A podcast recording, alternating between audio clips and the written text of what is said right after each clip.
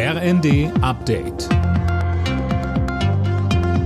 Stündlich neu. Auf den Punkt informiert. Ich bin Anna Löwer. Guten Abend.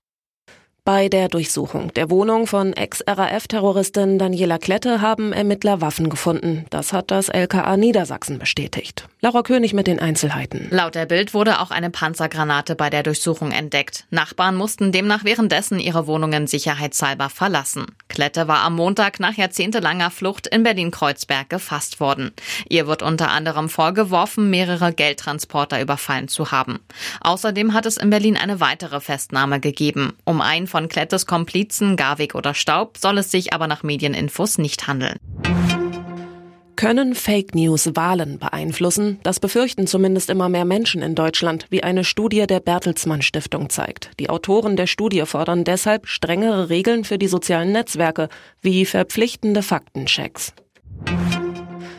Für ein europäisches Lieferkettengesetz gibt es weiter keine Mehrheit unter den EU-Ländern. Damit kann das Gesetz wohl nicht mehr vor den Europawahlen im Juni verabschiedet werden. Mit dem Gesetz sollen Unternehmen in die Pflicht genommen werden, dass ihre Zulieferer auf Kinderarbeit und Ausbeutung verzichten und Umweltauflagen einhalten. Die Bundesregierung hat sich enthalten, weil die FDP zu viel Bürokratie durch das Gesetz befürchtet. Vor allem für kleine und mittelständische Unternehmen sei es unzumutbar, so Justizminister Buschmann. Der Winter ist der drittwärmste seit Beginn der Aufzeichnungen gewesen. Laut deutschem Wetterdienst lag die Temperatur im Schnitt bei 4,1 Grad.